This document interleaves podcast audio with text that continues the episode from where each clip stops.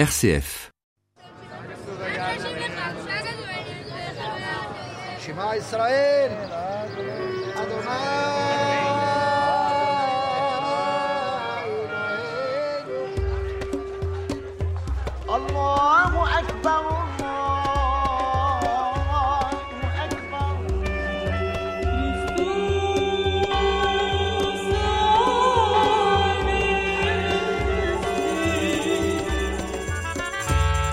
C'est sans aucun doute le vendredi que la vieille ville de Jérusalem est la plus animée. Les musulmans se rendent à la prière à la mosquée Al-Aqsa. En fin de journée, les juifs accourent au mur occidental en ce début de Shabbat. Et pour les chrétiens, le vendredi est le jour du grand chemin de croix organisé par les franciscains. Du couvent de la flagellation, près de l'esplanade du temple, jusqu'au Saint-Sépulcre, des dizaines, voire des centaines de pèlerins commémorent la passion de Jésus-Christ. Un chemin de croix que nous allons suivre ensemble aujourd'hui en compagnie de Michel Sultan et de son groupe de pèlerins. Il faut faire une distinction entre le chemin de croix du chrétien et le chemin de croix de Jésus. C'est pas la même chose. Hein, un chrétien qui fait un chemin de croix ne mime pas Jésus. Et ceux qui croient à cela, vous irez voir votre curé là. Ou vous réouvrirez tout simplement, avant d'aller voir le prêtre, l'évangile. Hein, un chemin de croix que vous pratiquez depuis votre putain d'enfance, tous les ans, première station, deuxième station, il y en a combien comme ça? 14. Ben, il y en a 14 dans votre chemin de croix, il n'y en a pas 14 dans l'évangile. D'accord? Celui qui trouve 14 stations dans l'évangile a gagné le gros lot. C'est ce que nous voulions dire à l'instant lorsque nous disions, un- lorsqu'un chrétien fait un chemin de croix, il ne fait pas une reconstitution historique du chemin de croix de Jésus. Il fait mémoire. Il ne mime pas. Donc les chemins de croix des chrétiens seront différents au cours des siècles. Certains ayant aujourd'hui 14 stations, d'autres ayant toujours eu 15 stations. Il y en a une quinzième qui s'appelle chez certains chrétiens la résurrection. Hein, certains vous diront pourquoi s'arrêter au tombeau? Il y a des chrétiens qui ont toujours eu 14 stations. Il y a des chemins de croix euh, dans le, au Moyen Âge qui ont eu une vingtaine, une trentaine de stations. Il y a des Byzantins qui, eux, avaient un chemin de la passion, pas un chemin de croix. Et ils commençaient ça à Gethsemane, et ça durait deux jours, il y avait une quarantaine de stations. Hein, on peut dire, après tout, commencer chez Pilate, c'est ce que fait le chemin de croix. hein. Nous commençons chez Pilate. C'est arbitraire. Lorsque l'on fait mémoire, pourquoi pas commencer chez Caïphe? Pourquoi pas commencer avec l'agonie? Donc, ne pas confondre un événement unique, historique, le chemin de croix de Jésus. Alors, par où est-il passé et ainsi de suite. Ça, c'est un problème d'historien, d'archéologue. Et le chemin de croix du chrétien qui au cours des siècles hein, aura des manières différentes de faire mémoire de ce chemin de croix unique. Donc nous, all- nous allons cesser de chercher le lieu exact de la troisième chute de Jésus. Car dans l'évangile, il n'est pas, pas question de trois chutes. Il est peut-être tombé trois fois ou quatre fois ou dix fois, je ne sais pas, les textes ne parlent pas de trois chutes. Donc nous allons chercher, cesser de chercher le lieu exact hein, de la rencontre entre Véronique et Jésus. C'est pas dans l'évangile ça. D'accord? La, rencontre entre Jésus et Véronique n'est pas dans l'évangile. Il y a peut-être dans le nom de Véronique ou dans le sens de ce nom, hein, peut-être l'origine de cette tradition. Véronique, Vera Icona, la véritable image du Christ. C'est ce que veut dire le mot Véronique.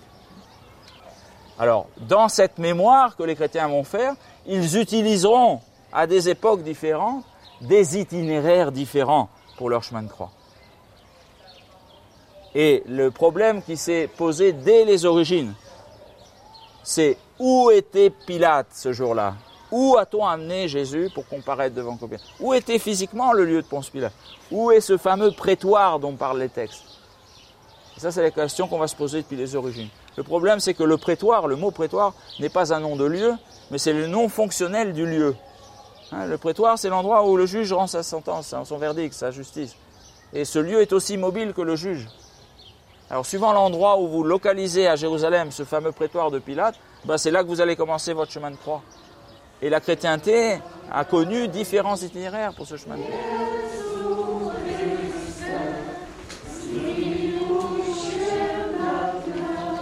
Chemin de croix traditionnel que les pèlerins peuvent suivre aujourd'hui à Jérusalem le long de la Via Dolorosa, la, la voie douloureuse, commence chez les franciscains au couvent de la flagellation.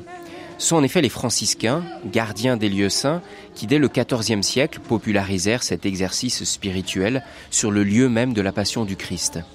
Au couvent de la flagellation, les deux premières stations font mémoire de la condamnation à mort de Jésus et de son chargement de la croix. Le père Frédéric Mans, franciscain du couvent de la flagellation et spécialiste des Écritures saintes, va nous parler de ce chemin de croix et de ses différents itinéraires.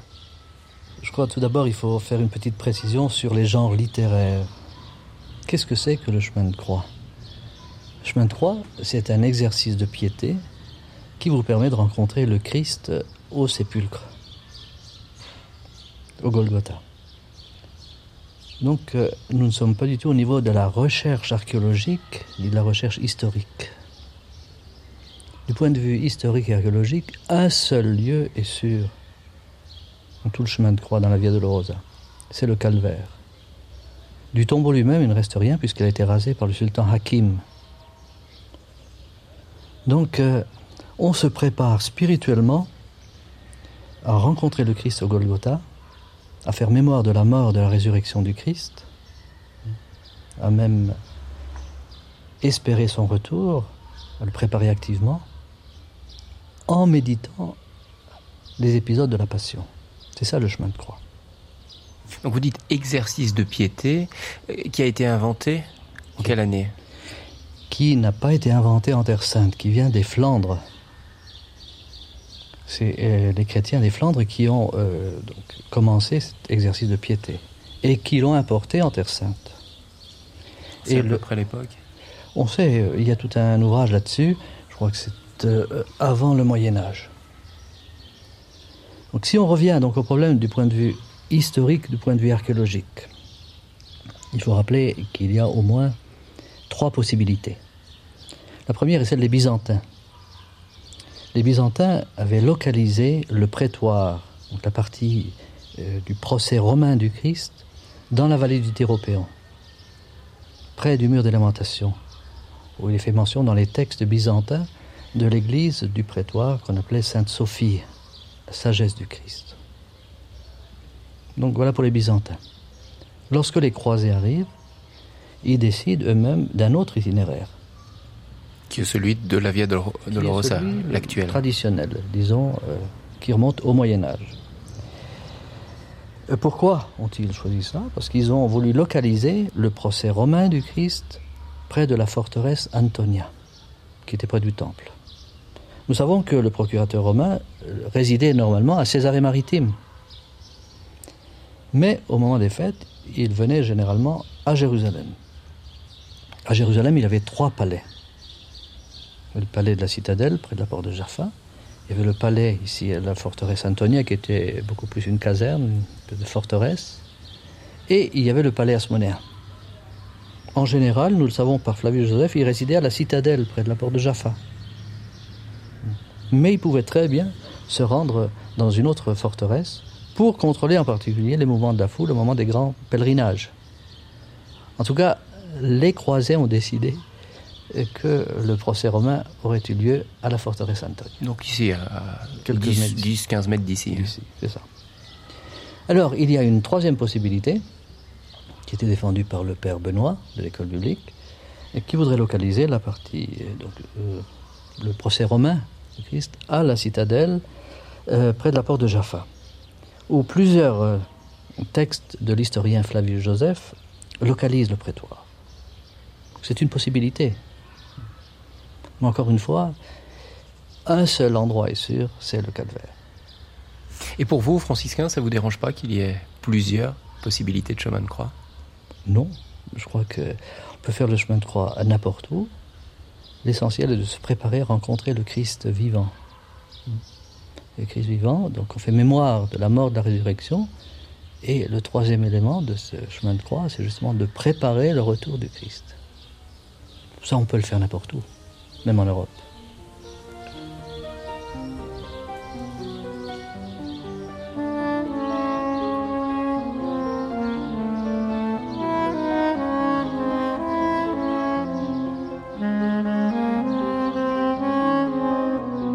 À quelques dizaines de mètres du couvent franciscain, la Via Dolorosa est enjambée par un arc appelé l'arc d'Adrien. C'est là que se trouve le couvent des Sœurs de Sion, le couvent de Lecceomo. Bien que ce lieu ne soit pas considéré comme une station officielle du chemin de croix, bien des pèlerins s'y arrêtent, comme nous l'explique Sœur Isabelle Marie. Ici, nous sommes une, station bis, si on, si on peut dire. Et ici, on évoque les souffrances de Jésus qui ont précédé euh, le moment où il s'est mis en, route pour le calvaire. Ici, les pèlerins se recueillent en mémoire du couronnement d'épines et de, l'ensemble de la passion de Jésus. Et cela parce que nous avons un pavement qui évoque pour un peu tout le monde le pavement de la forteresse Antonia, où beaucoup de gens admettent que la passion s'est déroulée. Ce pavement, donc, qui les inspire, euh, peut-être, a peut-être été constitué avec des dalles qui venaient effectivement alors du pavement de la forteresse Antonia. La forteresse ayant été détruite en 70 après Jésus-Christ, les dalles qui le composaient ont été réemployées par Adrien après 135, au deuxième siècle après Jésus-Christ donc, et ceci nous est, nous est indiqué par des jeux gravés dans la pierre. Alors justement, ces inscriptions posent beaucoup de questions. Que oui, représentent-ils? oui, on pense que ce sont des soldats donc qui, qui, montaient la garde dans la forteresse Antonia, mais on est intrigué en même temps par un jeu qui s'appelle le jeu du roi. Et certains pensent que ce jeu du roi sous les yeux des, des soldats qui tourmentaient Jésus leur a probablement inspiré euh, ce qu'ils ont fait, le couronner d'épines, lui mettre un manteau écarlate de dérision, etc. Et c'est un sujet de méditation tout à fait normal au moment où les pèlerins essayent de marcher sur les pas de Jésus vers le calvaire.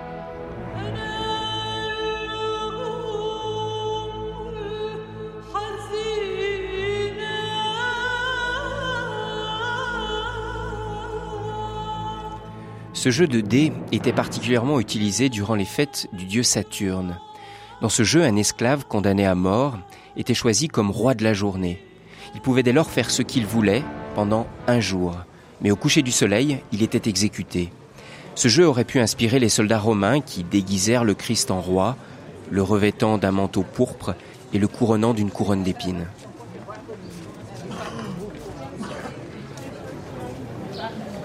Alors, nous sommes ici près de la troisième station, regardez sur le mur, hein, qui est la première chute de Jésus. Dans un instant, à la gauche du parasol, là, vous verrez un bas-relief représentant Jésus tombant pour la première fois. Alors, tous les vendredis après-midi, à 3 heures de l'après-midi, les pères franciscains, hein, les pères custodes hein, de Jérusalem, font un chemin de croix en suivant cet itinéraire-là. Hein, il y a des, des, dizaines ou des centaines, ça dépend de la, la saison, de pèlerins hein, qui seront derrière eux. Donc ils vont s'arrêter à chacune de ces stations. Hein, la procession qui va se terminer dans le Saint-Sépulcre, dans l'église même. Il part d'où? Tous les vendredis. Il part de, bah, de l'endroit où nous étions, de l'emplacement de l'ancien Antonia, et il part de, de la flagellation. S'arrêtant à chacune de ces stations, la dernière des stations, les, les cinq dernières stations, pardon, étant dans l'église. Alors, tous les vendredis, après-midi à 3 heures de l'après-midi. À part ça, des pèlerins chrétiens venus du monde entier feront leur chemin de croix au moment où c'est prévu dans leur programme. Nous parlons là du chemin de croix officiel, hein, qui a lieu tous les vendredis après-midi. Alors ça, c'est les catholiques romains, mais les orthodoxes et tous les autres chrétiens font aussi leur chemin de croix. Allons-y.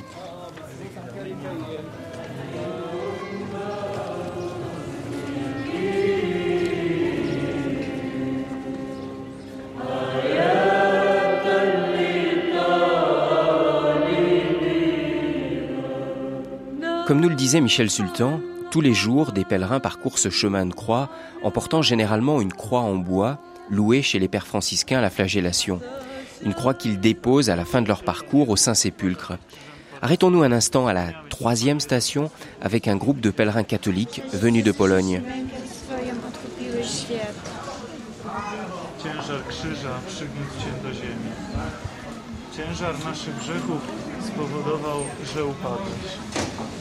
Byśmy wiedzieli, że jeszcze zadania przed nami.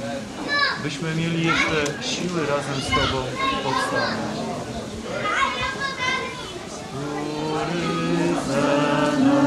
Cierpiał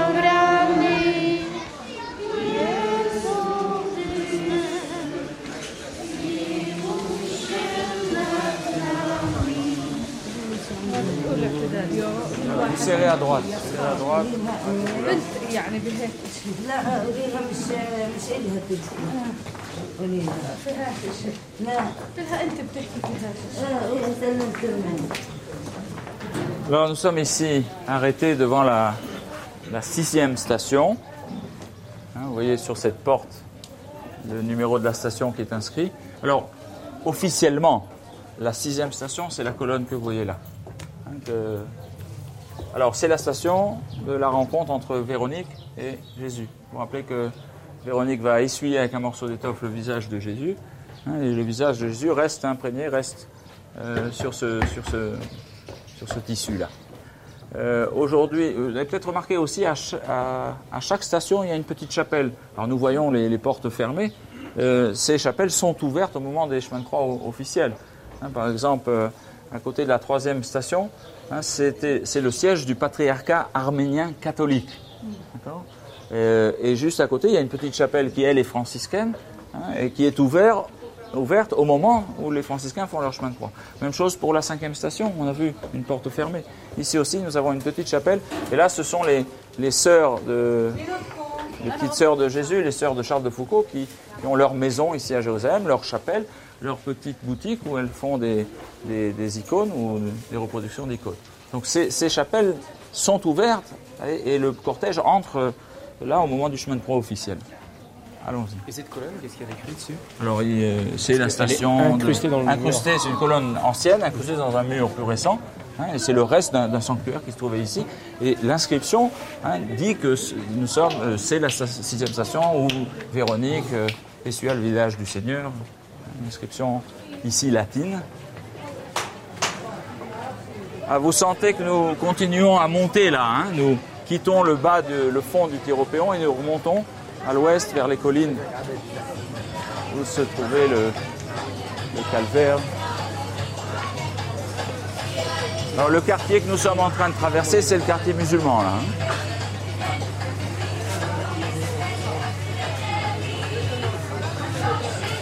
Le long de la Via Dolorosa se trouvent des dizaines de boutiques de souvenirs. Il faut vraiment beaucoup de concentration aux pèlerins pour ne pas être distrait par les marchands qui essayent à l'oriental de vous vendre des chapelets ou des t-shirts. L'insistance des gamins vendant leurs cartes postales ou des changeurs qui vous proposent toutes les monnaies du monde fait irrésistiblement penser à la scène de Jésus avec les marchands du temple. J'ai demandé au père assomptionniste Jean-Daniel Gulung, qui accompagne de nombreux groupes en Terre Sainte, comment il faisait pour prier dans cette ambiance de souk. C'est pareil pour le Saint-Sépulcre, où il y a souvent le brouhaha. J'essaye de faire comprendre à mes pèlerins et de leur apprendre à prier dans le bruit. Parce que dans notre civilisation moderne, on est très souvent dans le bruit. Alors bien sûr, on aime aller dans des monastères dans le calme, mais il faut aussi apprendre à prier dans le bruit. Et je leur dis, mais pendant le chemin de croix, Jésus était sous les huées, on l'a insulté. Quand il était en croix, on l'insultait. Il leur a pas dit, taisez-vous, il faut que je prie. Il priait et il priait pendant trois heures en répétant Pardonne-leur, ils ne savent pas ce qu'ils font. Alors on doit pouvoir aussi prier, même dans le bruit, les cris. Alors il m'est arrivé une fois une chose très émouvante, c'est que marchait à côté de nous un homme qui allait emmener une brebis à l'abattoir et qui bêlait. Ça a été extraordinaire parce qu'il y avait les cris de la brebis qui évoquaient le prophète Isaïe parlant de la brebis conduite à l'abattoir.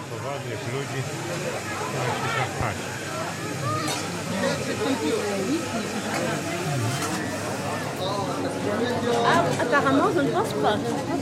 Vous les derniers Voilà, avancez, mettez-vous par là. Bon, messieurs, dames, s'il vous plaît. S'il vous plaît.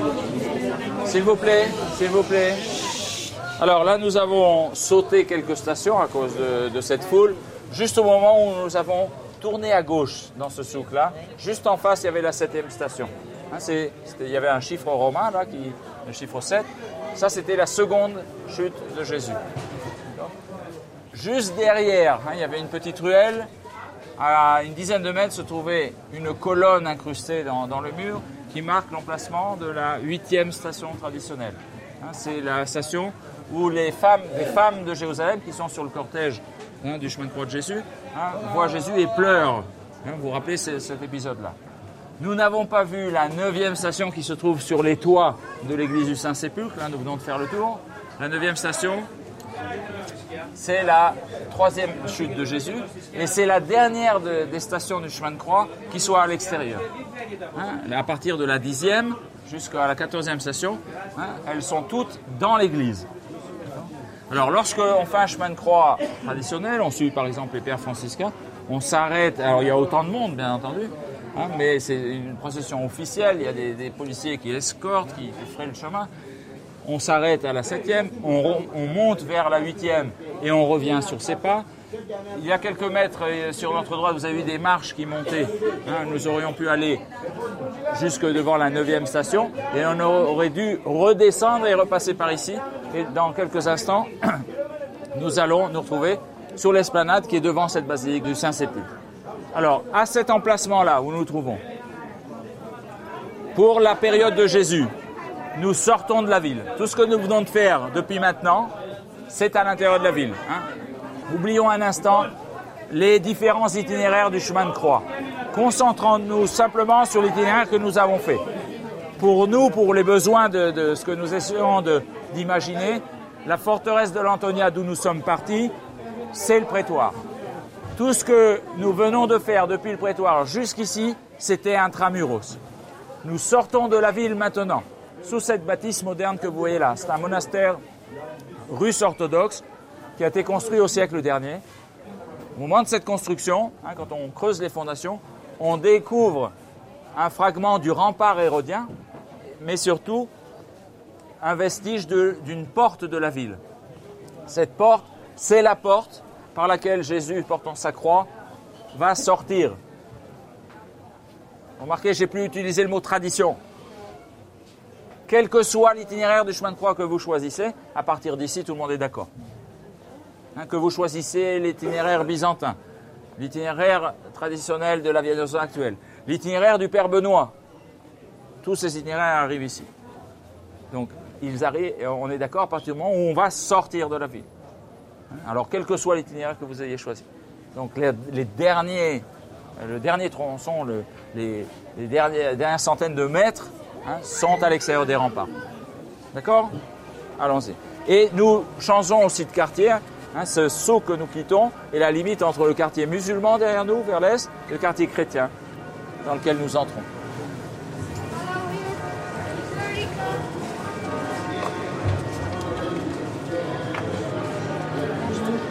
Même si le Saint-Sépulcre est loin d'être un lieu de silence, le contraste avec l'ambiance du souk est réel. La pénombre, l'encens, les chants des différentes communautés chrétiennes contribuent à l'atmosphère religieuse de ce lieu. En entrant à droite, il faut gravir quelques marches pour atteindre la chapelle du Calvaire. En ce lieu où le Christ fut crucifié, quatre stations du chemin de croix se trouvent réunies.